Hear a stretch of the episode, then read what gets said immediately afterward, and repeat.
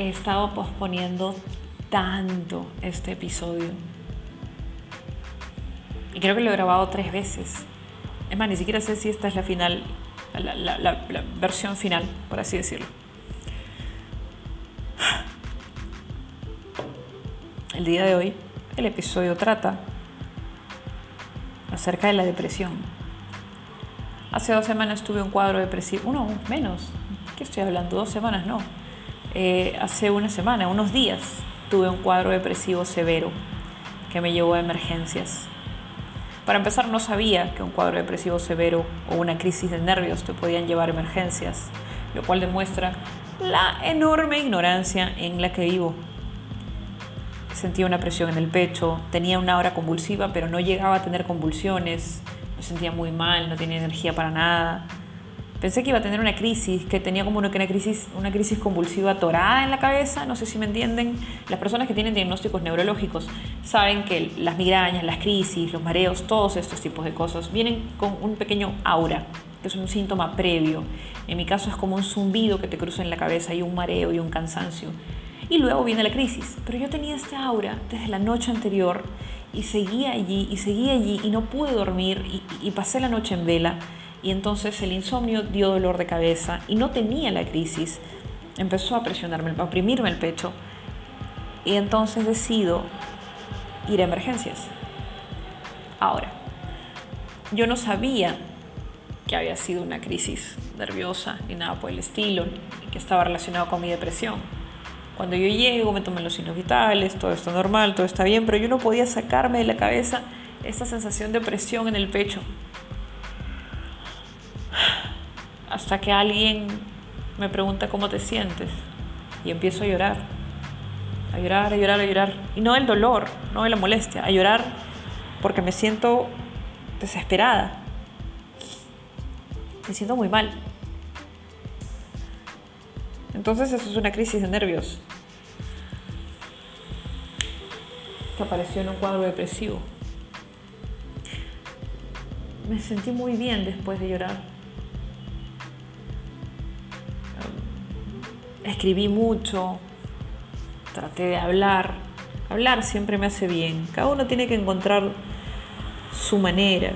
En mi caso es hablar. He adoptado esta medida extraña de grabar audios. Tengo un número antiguo mío agregado en WhatsApp en el cual mando audios. No los escucho nunca. Mando audios cuando me siento mal, llorando. Así que nadie los va a recibir, nadie más los va a escuchar. Y yo tampoco los escucho, la verdad, solamente los mando. Mando audios como para hablar, para conversar. Ahora, sí soy consciente de que esa es la cosa más triste del universo, eh, pero es que no soy una persona que suele contarle las cosas tan cercanas a, personas eh, en mi vida. No pido ayuda, ¿ok? ¿Quieren que lo diga así? Lo digo. No me gusta pedir ayuda. Me pone nerviosa y me hace sentir menos. lo cual está mal. Ya sé que está mal. No, no, no es cierto. No sabía que estaba mal. Recién hace poco me enteré que estaba mal. Pero no me gusta recibir, eh, eh, pedir ayuda porque me hace sentir menos. Cuando has pasado estos años siendo una persona tan dependiente en la que tu familia te trataba con pinzas, no quieres sentir lástima, no quieres que la gente sienta lástima por ti, así que rechazas la ayuda. Yo puedo, no, deja, tranquilo, yo puedo, no, sí, déjalo ir más, no, deja, no me ayudes, no, taxi. Y eso es todo lo que haces en vez de recibir ayuda. Empujas gente, no importa cuán cerca esté. Mi círculo social es tan pequeño, solamente hablo con dos o tres personas al día, diariamente. Em, me gustaría que fueran más, pero vamos a ser honestos, no van a ser más. Al menos no por ahora. Pero eh, el tema es que tengo 29 años y es la primera vez en mi vida que había tenido una crisis nerviosa. Estoy completamente consciente de lo que, de lo que pasó, de lo que dije, de lo que sentí, todo. Y ahora parece muy lejano. Eh, estoy mejor. Todavía hay momentos oscuros. No hay nada en realidad que dispare este tipo de, cosas. ¿ah? Ojo, yo ya abandoné esta costumbre que tenía antes de cuestionar por qué. Yo siempre, cuando algo pasaba, preguntaba, pero ¿por qué? ¿Qué hice mal? No puede ser. Si fui al gimnasio, comí bien, trabajé, hice todo lo que tengo que hacer, no entiendo qué es lo que más quiere de mí. Pero resulta que no es que quiera algo de mí, ni nada por el estilo, es simplemente un diagnóstico. Nadie tose y pregunta, esperen, ¿por qué tosí? ¿Qué pasó? ¿No me estaba mejorando? No, obviamente no, vas a seguir tosiendo hasta que te mejores. Cuando estornudas nadie se detiene alto. ¿Qué pasó? ¿Qué me hizo estornudar? No, nada que ver. Simplemente estornudamos y punto. En este caso, los cuadros depresivos eh, ocurren porque, porque tienes depresión, pero ¿qué va a pasar? Eh, y en último recurso fui a emergencias porque en mi cabeza no, no, estaba el tema de que ah, esto te puede llevar a emergencias. Han pasado unos días, me siento mejor. Tengo personas muy buenas alrededor mío, pero yo no le doy la oportunidad de acercarse. ¿Por qué? No sé, por miedo. Todos tenemos miedo, nadie quiere ser herido. Así que te proteges mucho, demasiado. Eh, y las personas con un diagnóstico de salud mental debemos practicar o debemos empezar a aprender a recibir ayuda. No es malo ir a terapia, perfecto. No es malo aceptar que nos equivocamos. Sí, me caí, pero me levanto. Están hablando con una persona que ha tenido que aprender a caminar nuevamente, que ha tenido que aprender a hablar, que amanecía sin memoria, que ha olvidado a la gente a la que ama. No me da miedo empezar de cero. Empezar de cero no es malo. Son más oportunidades. Me caí, me hundí, me sentí muy mal y me levanto y avanzo y crezco. De la no salen las flores. hasta la mierda nos hace crecer. Y tenemos que, que mantener eso en la mente. ¿eh? A veces todo se ve muy oscuro, a veces todo se ve muy oscuro, porque lo es. No todo es lindo, no todo es maravilloso. Ah, nunca.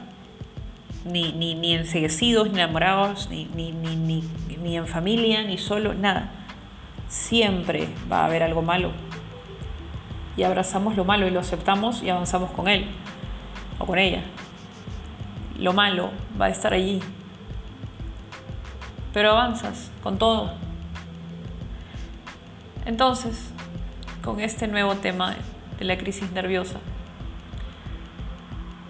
ahora me siento tranquila porque se superó. Es que se supera, son momentos, son episodios, vas a salir de esto. Y esto no es algo vacío, ¿ah? como eso de tú puedes, sonríele a la vida. No, no, no, no. No. O sea, te estoy hablando desde la experiencia.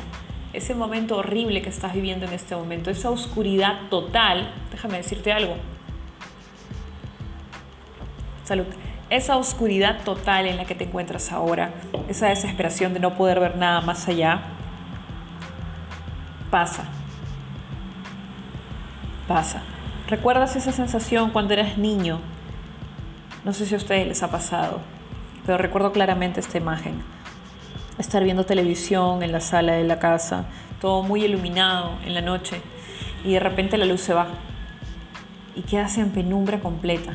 Eres una niña pequeña, 6, 7 años, en la oscuridad total, tus ojos se abren muy grandes, te pones de pie, te quedas muy quieta y no sabes qué hacer, tu corazón se acelera porque no ves absolutamente nada y todo te llena de terror y piensas que algo va a pasar y te mueres de miedo en esos segundos y no sabes qué ocurre y de repente ves a lo lejos, un pequeño destello de luz.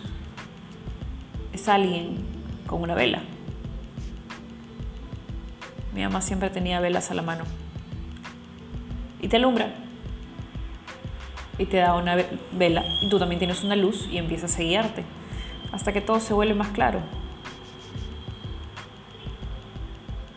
Creo que de eso se trata. No caer en pánico. Y si caes en pánico, no pasa nada. Nos levantamos. no pasa absolutamente nada. Cáete, llora, destroza todo y al día siguiente te haces cargo. Soy muy abierta respecto a esto porque yo estaba en lugares tan oscuros, tan oscuros que no tienen idea. Y no me gustaría que nadie pase por lo mismo solos. No están solos, tienen alguien que los puede ver. Siempre hay alguien alrededor. Y si no es así, calma. También se puede avanzar solo. Realmente quería hacer este episodio, pero lo vine posponiendo desde que fui a emergencias. Siempre vayan a terapia, pidan ayuda. Muchas gracias por ayudarme a mí. Que tengan una excelente noche. Adiós.